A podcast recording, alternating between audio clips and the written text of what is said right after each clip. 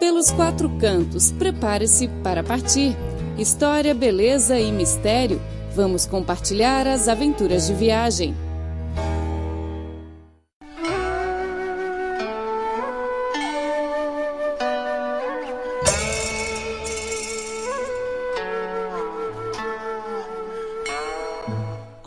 Ouvintes! Sejam bem-vindos ao programa Pelos Quatro Cantos. Eu sou Clara Lee e quem está ao meu lado é Felipe Hu. Oi, Felipe. Olá, Clara. Olá, ouvintes. Felipe, notou que a música de fundo de hoje é um pouco diferente? Sim, mais uh, suave e, como se diz, uh, dá uma sensação zen, fora do mundo, fora do desejo. Uhum. É música budista, certo? Uhum. Pois no programa de hoje gostaríamos de apresentar as quatro montanhas budistas sagradas da China. Eu sei que o budismo é a religião com o maior número de crentes na China. Uhum. O budismo tem uma longa história na China e não é apenas uma religião, mas serviu também como uma ponte de intercâmbio entre a China e o mundo exterior.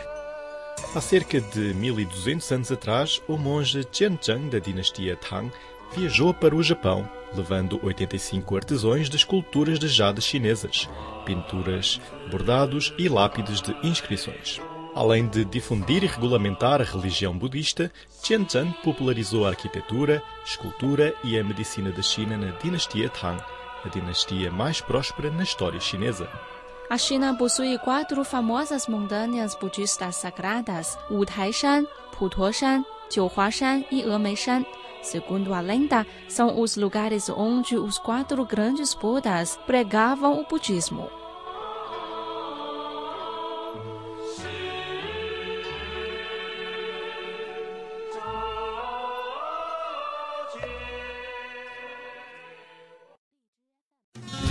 Prepare-se para partir e descobrir os quatro cantos do mundo.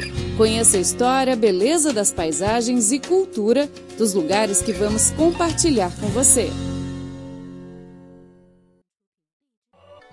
A montanha Wutai situa-se na província de Shanxi, a norte de China. É composta por cinco montes cujos cumes são planos e se assemelham a uma plataforma. Por esta razão, a montanha é chamada de Wutai, que significa cinco plataformas. No vale entre as cinco montanhas fica a vila Taihuai, onde se concentram a maioria dos templos budistas antigos. A montanha é famosa pelas paisagens pitorescas e sítios de grande valor cultural, religioso e histórico. Em toda a área existem 68 templos antigos que foram construídos na dinastia Tang há mais de 1200 anos. O local foi listado em junho de 2009 como Património Cultural Mundial. Desde a construção, há milhares de anos atrás, até hoje, a maioria dos templos tem servido como lugar religioso para os monges. Apenas alguns edifícios funcionam como um museu, em que se proíbe a visita e outras atividades. A continuidade e permanência das funções foram importantes para a entrada na lista de Património Mundial. Uma das atrações turísticas da montanha Wutai é a visita aos templos antigos. Estão preservados 95 templos antigos, seis dos quais são relíquias nacionais. No local, você pode ver também o budismo tibetano, conhecido como Lama. Os monges vestem-se de amarelo, um pouco diferente dos outros monges. O turista é recomendado a visitar a montanha Wutai no Festival da Primavera. Na ocasião, serão realizadas diversas atividades religiosas. Vale muito a pena conhecer. A montanha Putuo, na província de Zhejiang, é um lugar conhecido devido à sua cultura budista. A montanha situa-se no mar oriental da China e exibe a beleza entre o mar e a montanha. O lugar ocupa uma área de 12,5 km quadrados e tem muitos templos famosos e sagrados. Todos os anos, em 19 de fevereiro, 19 de junho e 19 de setembro do calendário lunar chinês, o lugar atrai milhares de pessoas para a celebração do nascimento de Guan Yin. A montanha Putuo tem sido um local de peregrinação há mais de mil anos. Durante a dinastia Tang, juntamente com o desenvolvimento da rota da seda marítima, Putuo se tornou o centro do budismo chinês para Guanyin.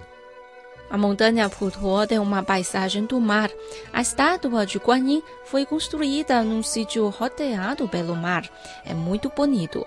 No dia 29 de fevereiro do calendário lunar chinês, data do nascimento de Guanyin, o local fica bastante lotado. Os peregrinos de diversos lugares da China viajam ao local para pedir a pensão da deusa Guanyin. Na montanha Pudô são preservadas mais de mil árvores centenárias. Os templos construídos nas árvores antigas constituem uma paisagem maravilhosa. A terceira montanha é Emei, situada na província de Sichuan. Este é o primeiro templo budista construído na China no primeiro século. Emei tem 76 mosteiros budistas do período Ming e Qing, a maioria deles localizados perto do topo da montanha. Os mosteiros demonstram um estilo arquitetônico que constitui uma paisagem harmoniosa com a natureza. Alguns como as salas de Paucoace, são construídos em terraços em diferentes níveis, enquanto outros, incluindo as estruturas de Leinse, estão em palafitas levantadas. Os edifícios construídos conforme Qingge são dispostos em uma trama irregular no pedaço estreito de terra entre o Rio do Dragão Negro e o Rio do Dragão. A outra atração do local são os macacos na montanha. Podem-se ver os macacos buscando comidas ou atravessando entre as árvores nesta montanha. É muito interessante. A última montanha budista sagrada é a montanha Jiuhua, situada na província de Anhui. A seguir, a gente vai apresentar mais sobre a montanha. Jiuhua significa em chinês nove flores de lótus, que é considerado um símbolo do budismo. A montanha também é chamada de País Budista de Flor de Lótus. A montanha Jiuhua ocupa uma área de 120 km quadrados, possuindo 99 picos. Existem muitos templos e habitações civis nesta região. Os templos e as casas dos habitantes locais apresentam um aspecto semelhante. Ao ver de longe, é muito difícil notar a diferença. Os camponeses plantam as plantações de chá e às vezes os monges participam no trabalho agrícola junto com os locais. O mestre Nong Yin é um monge budista no templo Huiju, na montanha Jiuhua. Para ele, a montanha Jiuhua é o lugar onde os monges e moradores locais vivem de forma harmoniosa. 本身九华山这个地方过去就是一个生熟同居的一个道场。 A tradição das pessoas locais é herdada por gerações e gerações. A relação entre monges e moradores locais é sempre muito harmoniosa. No evento budista, os habitantes locais vão ao templo para ajudar de forma voluntária. Prepare-se para partir e descobrir os quatro cantos do mundo. Conheça a história, beleza das paisagens e cultura dos lugares que vamos compartilhar com você. Sim, e no festival Laba, no qual os chineses costumam comer sopa de laba, os monges preparam os alimentos para os habitantes. Quase todo mundo vai à montanha para levar para casa uma porção de sopa de laba. Essa é uma ação amistosa que estreita a amizade entre os monges e os moradores locais. Atualmente, a montanha Jiuhua tem 99 templos e mais de 700 monges e freiras. A maioria dos moradores habitam na rua Jiuhua, no pé da montanha. A altitude da rua é de 600 metros acima do nível do mar.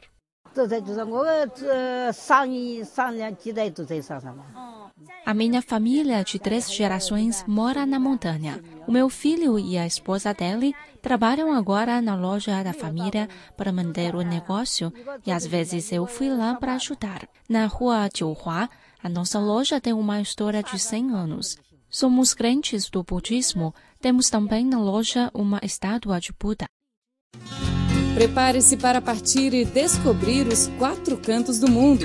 Conheça a história, beleza das paisagens e cultura dos lugares que vamos compartilhar com você.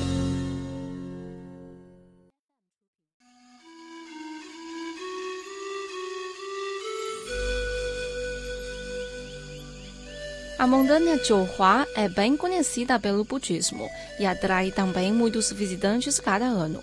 A rua Jiuhua é, naturalmente, muito próspera, com a alta movimentação de turistas. Segundo os moradores locais, além dos festivos religiosos, como o dia do nascimento de Buda, os feriados nacionais são os períodos de alta temporada de turismo.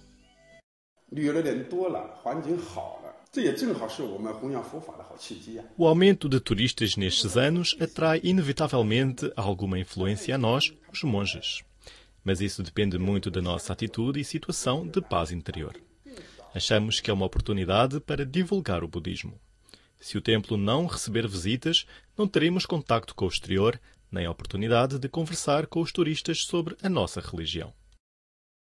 O monge Yin Nong disse que existe uma restrição rigorosa no templo, mas às vezes os visitantes não sabem ou não prestam muita atenção. Como, por exemplo, alguns visitantes trazem carnes para o templo ou falam com voz muito alta em frente de Buda. No entanto, para o mestre Yin Nong, esse é um fenómeno individual e não representa o desrespeito por parte dos visitantes.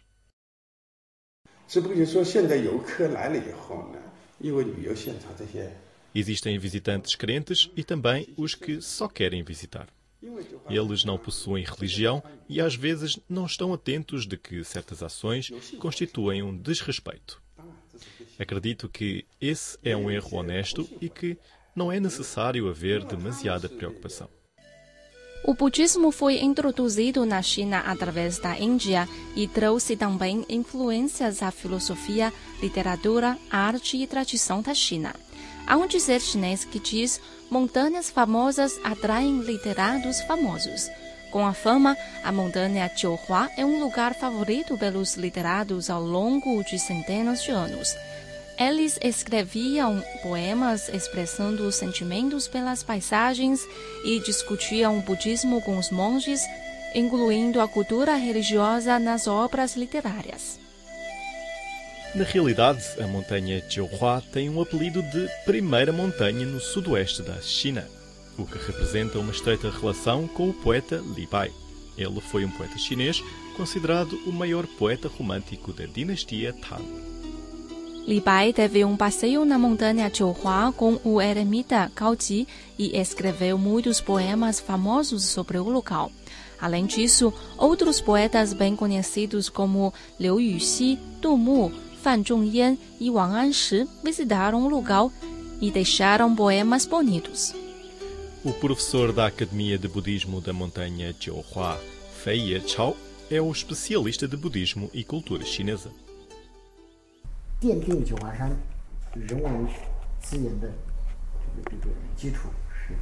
O poeta da dinastia Tang, Fei Guangqing, foi o fundador da base cultural da montanha Jiuhua ele preservou os materiais originais sobre a origem do budismo e os templos mais antigos.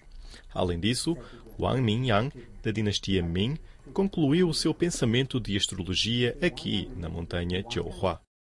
Os monges na montanha Jiuhua têm um dia apertado, com duas aulas na manhã e na noite. Nos tempos livres, eles gostam de praticar tai chi, fazer meditação e ouvir músicas. Como o mestre Non Yin diz, praticar o budismo é realmente praticar o seu coração, para buscar a paz da sua alma.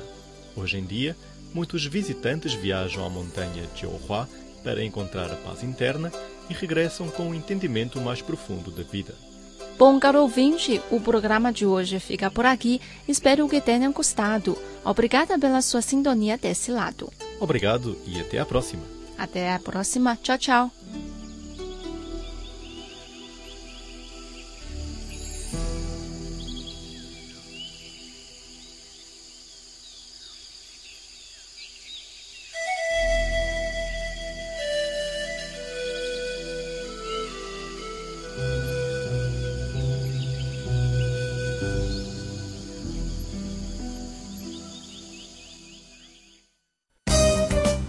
O Cripor oferece a página na internet desde o dia 20 de dezembro de 1999 em português.cri.cn. O conteúdo online está dividido em várias seções, notícias, temas, cultura, economia, música, esporte, blog, rádio online e vídeo.